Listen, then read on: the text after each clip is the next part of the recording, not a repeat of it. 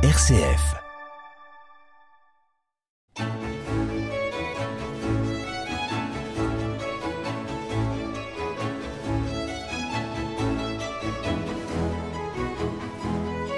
Voici votre rendez-vous avec la musique classique, l'échappée belle en musique, et j'accueille aujourd'hui Jean-François Duchamp. Bonjour Jean-François. Bonjour Bruno. Un titre un petit peu énigmatique pour vous aujourd'hui Jean-François. Florilegium Portense, de quoi s'agit-il? Oui, un nom barbare qui est pas très connu dans l'histoire de la musique, et pourtant c'est un livre en fait, un recueil très important d'hymnes et de motets du XVIIe siècle, très important parce qu'il contient de nombreux compositeurs rassemblés par un canteur qui s'appelait Erhard Bodenschatz. Il doit son nom à la ville saxonne de Forta, dotée d'une célèbre abbaye, utilisée selon un calendrier précis pour le chant précédent et suivant les repas des élèves de la célèbre abbaye.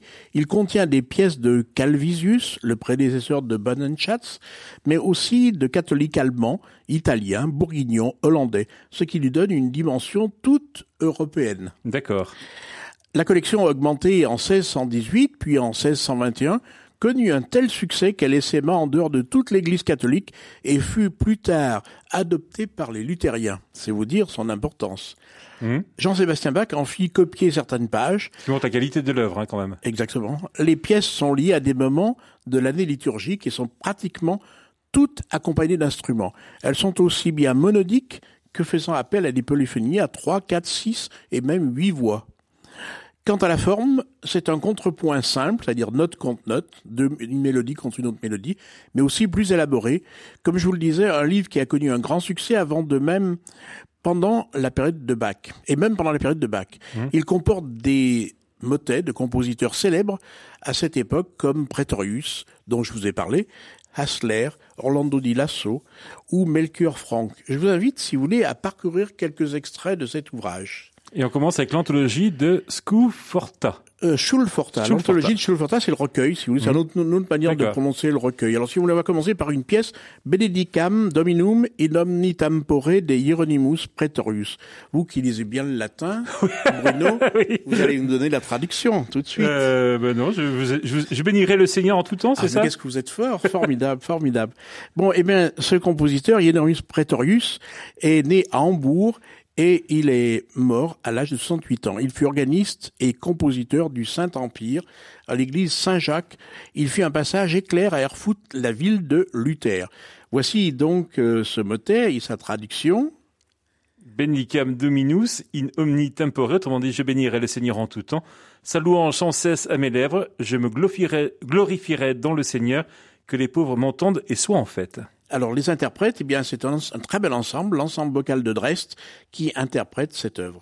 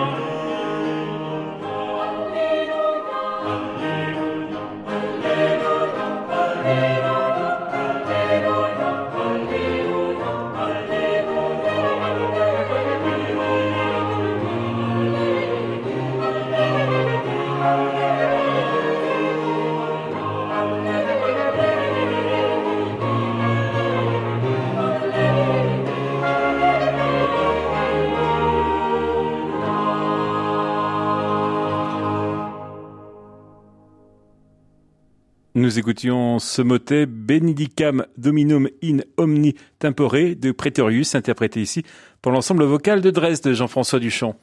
Voilà, et je vous propose, si vous voulez, de découvrir un autre, puisqu'il est un recueil, un autre compositeur, hmm. Hans Leo Hassler, ça vous dit peut-être quelque chose, il est assez connu quand même. Il est né à Nuremberg en 1584, 60, je vais y arriver, 1564, voilà exactement, et mort à Francfort sur le Main en 1612. C'est un compositeur et organiste allemand. Il a la chance d'aller travailler à Venise avec le grand Andrea Gabrielli, dont on en parlera tout à l'heure. Il est ainsi le premier compositeur allemand allé en Italie. D'autres suivront, comme Heinrich Schuss, qui va y aller même deux fois. Mais curieusement, Bach n'a jamais fait le voyage en Italie. Ce qui ne l'a pas empêché de connaître cette musique par différents, en particulier par les, partitions que ramenaient ses collègues. Hassler était protestant, dans une région très catholique, son influence immédiate sera donc assez limitée. Voici un petit motet extrait du Florilegium Portanse. Si bona susceptimus de mani domini, si nous avons reçu des biens de la main de Dieu. C'est ça la traduction. Exactement. Vous êtes fort, je trouve, des progrès d'une séquence à l'autre. Hein. À 15 ans, je parle latin couramment. Voilà. Les mots alors, pourquoi ne les ardurions pas nous pas? Le Seigneur a donné, le Seigneur a enlevé, comme il a plu au Seigneur, ainsi en a-t-il été, que le nom du Seigneur soit béni. Et c'est l'ensemble vocal de Dresde, toujours, qui nous interprète cette pièce sous direction de Peter Kopp.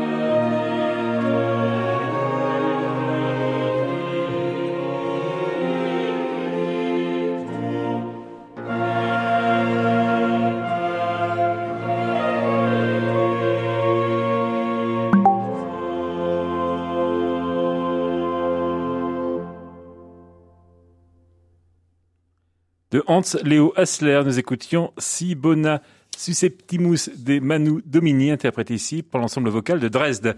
Vous écoutez RCF, c'est l'échappée belle en musique jusqu'à 15h avec nous, Jean-François Duchamp. Et Jean-François, s'intéresse avec vous à un recueil de musique sacrée qui s'appelle Florilegium Portincé. Et on arrive maintenant à un compositeur presque inconnu. Exactement, Arcangelo Borsano. Alors là, je fais appel à nos auditeurs qui sont un peu perspicaces. Si quelqu'un me trouvait des informations sur ce compositeur, ou on peut l'envoyer ici au site de l'émission, donc. Oui, tout à fait. Et on me le fera suivre parce que j'ai cherché beaucoup. Euh, je parle pas de Wikipédia évidemment, mais même sur le dictionnaire de musique très important que j'ai impossible de trouver une information sur ce compositeur qui est au tournant du 16e, 17e siècle. Sit nomen Domini Benedictum. Eh bien, c'est Arcangelo Borsano. Et ça fait penser évidemment les bénédictions. Quand le pape donne la bénédiction, il dit sit nomen benedictum euh, et on répond et qui a fait le ciel et la terre. Et c'est toujours l'ensemble vocal de Dresde qui interprète cette œuvre sous la direction de Peter Kopp.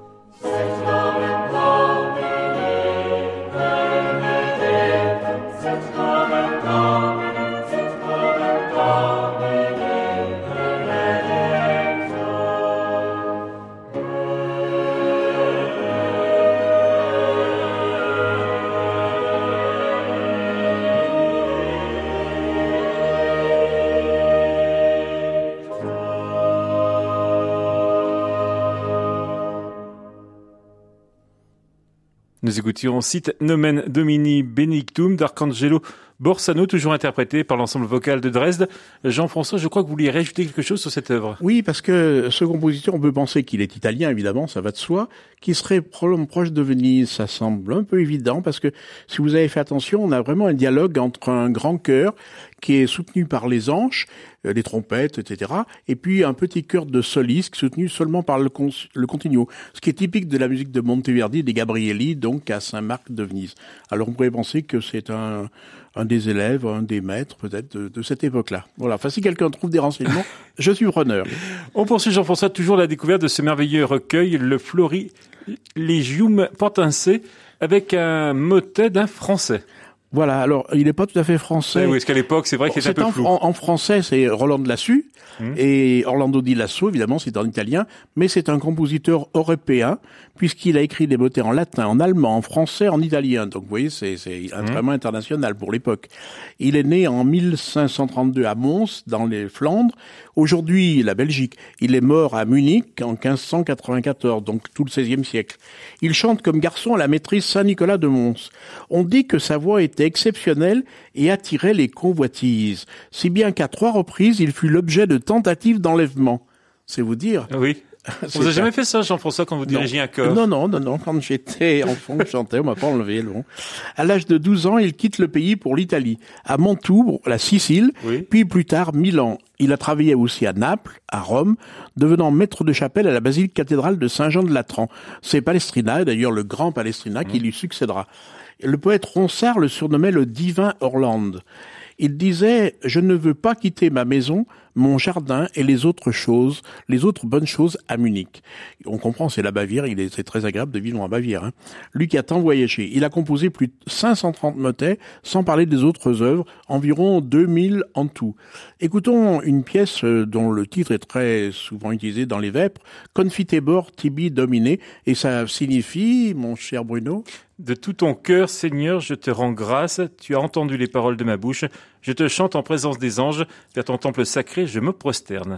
C'est un très beau motet qui fait place aux différents solistes, un petit peu comme, euh, je vous le disais pour la pièce précédente, l'ensemble vocal de Dress sous la direction de Peter Kopp en est l'interprète.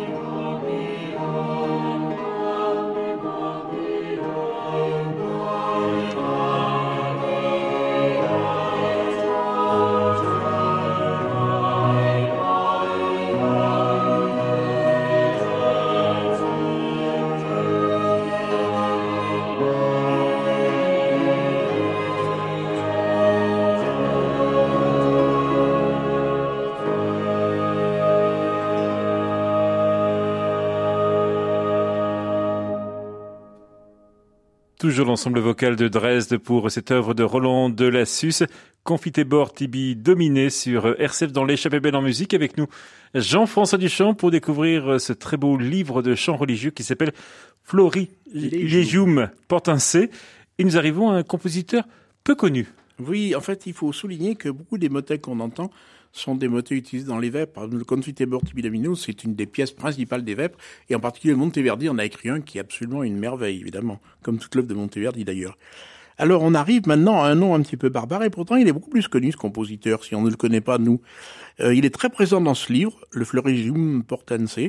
Il s'agit de Cetus Clavisius né dans une famille de paysans de Thuringe en 1556 et mort à Leipzig en 1615 à 59 ans. Ça vous fait penser à quoi ce nom Cetus Clavisius euh, je sais pas. Euh... On se croirait dans Astérix presque. Hein oui, presque. Oui, c'est un nom qui fait bien latin. Ben non, il est allemand et il est de la Thuringe plus exactement, la ville où Bach a vécu. il était certes compositeur, chef de chœur, mais aussi mathématicien et astronome renommé, dont l'opus Chronologicum, publié en 1605 et réédité en 1685, utilise une base de 300 éclipses pour développer une chronologie historique rigoureuse. Il publia en vain une réforme du calendrier. Euh, en effet, on s'était aperçu que le calendrier n'était pas tout à fait très juste. Hein.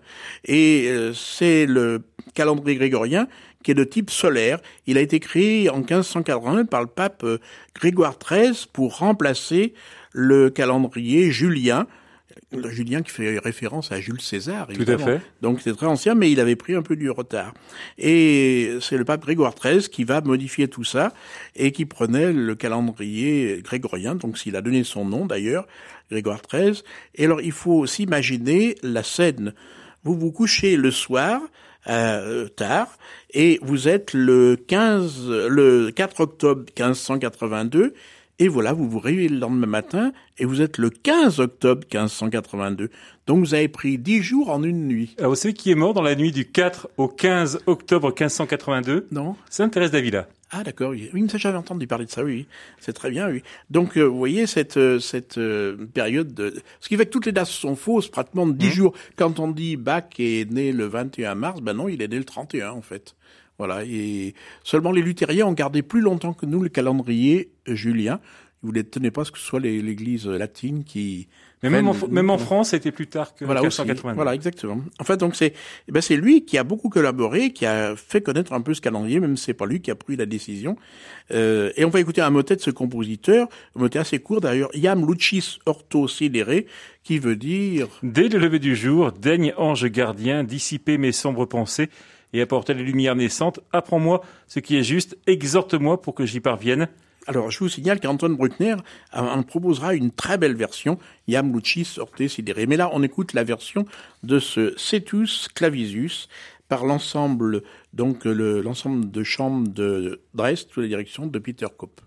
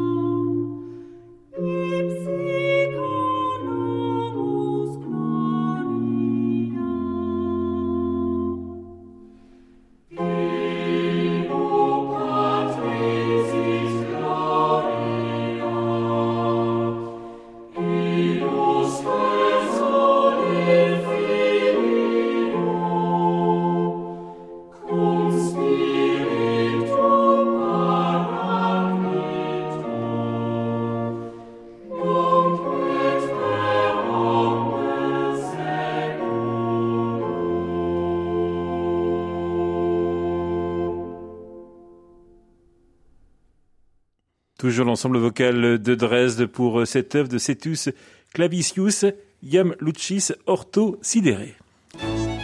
L'échappée belle en musique, c'est jusqu'à 15h sur RCF. Bel après-midi à toutes et à tous, 14h30 sur RCF avec nous jusqu'à 15h dans cette échappée belle en musique, Jean-François Duchamp. Et avec vous, Jean-François, nous nous intéressons au Flori Liéjoum Portincé, ce magnifique recueil de musique sacrée. Nous arrivons à un autre compositeur. Oui, motif, euh, livre qui avait beaucoup d'importance euh, au XVIe, XVIIe siècle et même 18e, et qui était utilisé pratiquement dans toutes les églises catholiques, mais qui a aussi débordé sur les églises protestantes, puisque Bach en a eu connaissance et a repris un certain nombre de motets de cet ouvrage. Alors un des compositeurs qui est très connu, euh, eh bien c'est le compositeur Melchior Frank, à ne pas confondre avec César Frank. Et Melchior Frank est un compositeur allemand de la Renaissance tardive, du début de l'époque baroque. Il est né à Zittau en 1579 et il est mort à Cobourg à 70 ans, ce qui n'est pas mal pour l'époque. Compositeur exclusif de l'église luthérienne, il a imposé des innovations stylistiques vénitiennes. Il sera enseignant de la musique à Nuremberg, nommé maître de chapelle à Cobourg au service du prince Johann Casimir. Il occupe cette fonction survivant aux horaires de la guerre de 30 ans. Vous savez ce que c'est que la guerre de 30 ans? Vous connaissez un peu quand même l'histoire, comme je vois que vous connaissez bien le latin. euh, alors si mes souvenirs sont bons, c'est plus ou moins une guerre au sein du Saint-Empire romain germanique. Mais voilà, je ne sais pas bien plus. Il y a aussi la France qui va se mêler au milieu. Voilà, alors, alors c'est une guerre qui a duré 30 ans, qui a été terrible. Elle opposait le camp catholique des Habsbourg, qui était très fort, Habsbourg d'Espagne, et du Saint-Empire, euh, soutenu par la papauté, et aux États allemands, en face, protestants du Saint-Empire, auxquels étaient alliées les puissances européennes voisines à majorité protestante, provinces unies et pays scandinaves, ainsi que la France, qui, bien que catholique, luttant contre les protestants chez elle, entendait réduire la puissance de la maison de Habsbourg sur le continent européen. Un conflit qui a été terrible, qui a fait de nombreux morts et dont ont souffert de nombreux musiciens, comme Heinrich Schütz, qui a vu le nombre d'hommes de ses chanteurs et de ses instrumentistes pratiquement partir à la guerre et y mourir.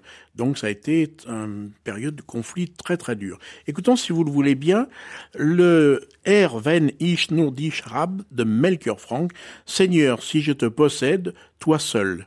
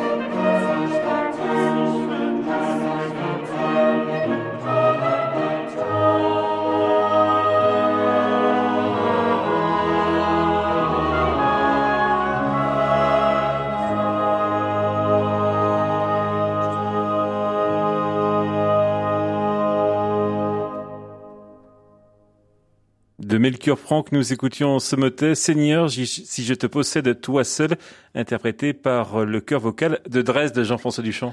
Oui, et je voudrais rajouter, vous avez attention, l'influence de l'Italie, c'est un compositeur allemand, je vous l'ai dit, mais mmh. l'influence de l'Italie avec ses doubles chœurs accompagnés par des cuivres en dialogue, euh, et ça c'est très typique de la musique italienne, vénitienne en particulier, qui va être transportée en Italie, en Allemagne, pardon, par euh, Henry Schütz et qui va être repris par non compositeurs, non, notamment Bach par exemple, dans ses motets à double cœur. Alors, euh, on va continuer en retrouvant le compositeur Cetus Clavisius, comme son nom l'indique, il est il est, il est. Il est allemand, Jean-François. Ah, j'ai bien suivi. Hein. Exactement, vous avez bien suivi. Il est allemand et non pas. Non, je dors pas, Jean-François, pour votre émission. Faut pas croire. Voilà. Donc, euh, ce compositeur, eh bien, euh, voici une pièce Deus Sator Mortalium. Alors, une pièce un peu mystérieuse parce que Sator, c'est le fameux carré magique, vous savez, qu'on trouve, euh, qui est très ancien, qu'on trouve dans tous les. On peut le mettre sur avec les neuf cases comme on veut. Alors ici, Deus Sator Mortalium, c'est Dieu, le Père des morts les interprètes, c'est toujours le chœur de l'ensemble vocal de Dresde sous la direction de, de Joseph Krupp.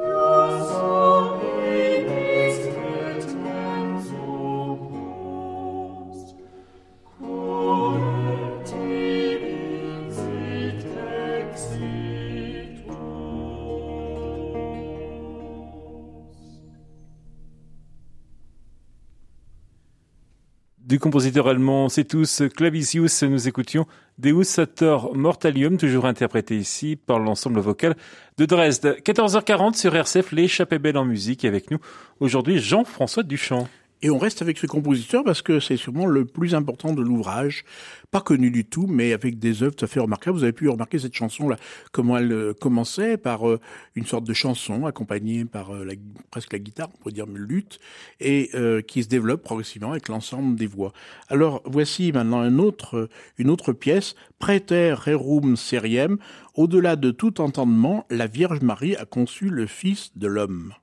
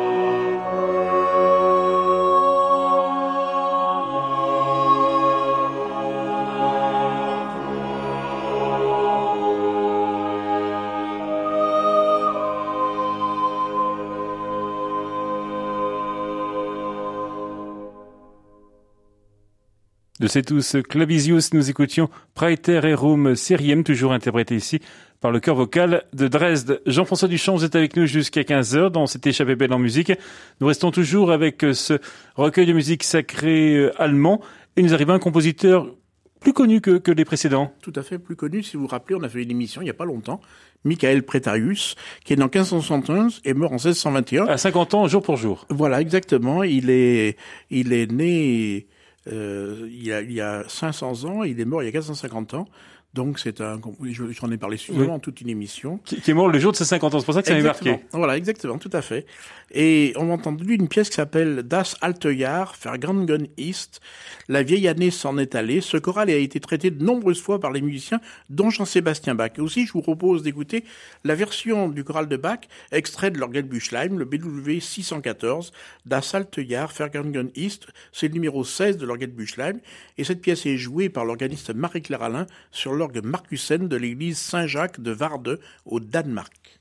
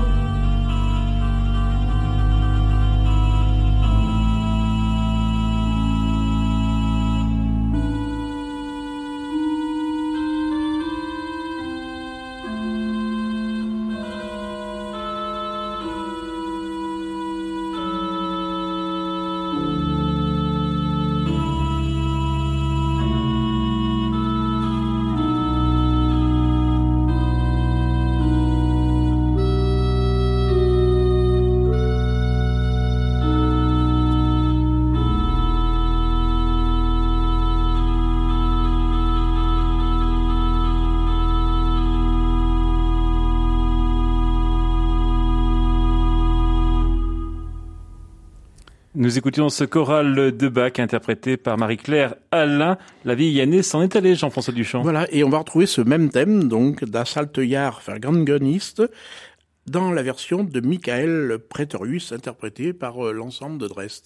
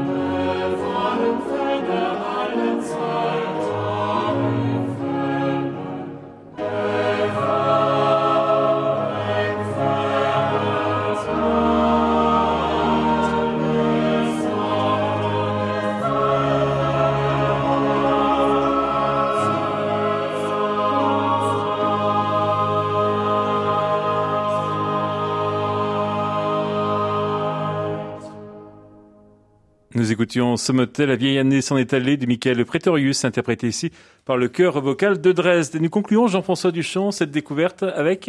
Eh bien, avec un compositeur qui est, c'est lui qui a réalisé ce, ce livre, Erhard Bodenschatz.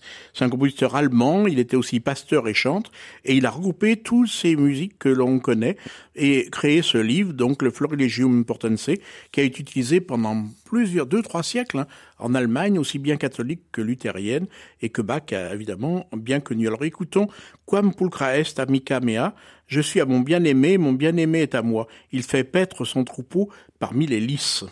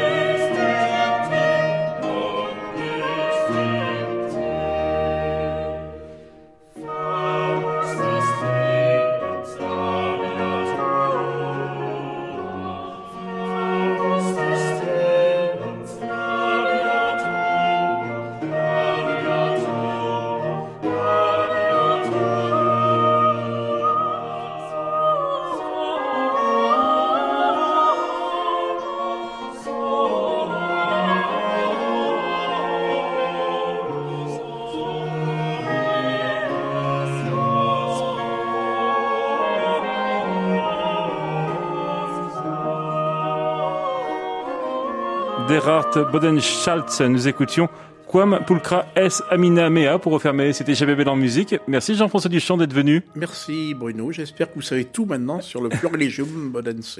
Merci également à Thomas Jaguet de la réalisation technique. On se retrouve demain pour une nouvelle émission.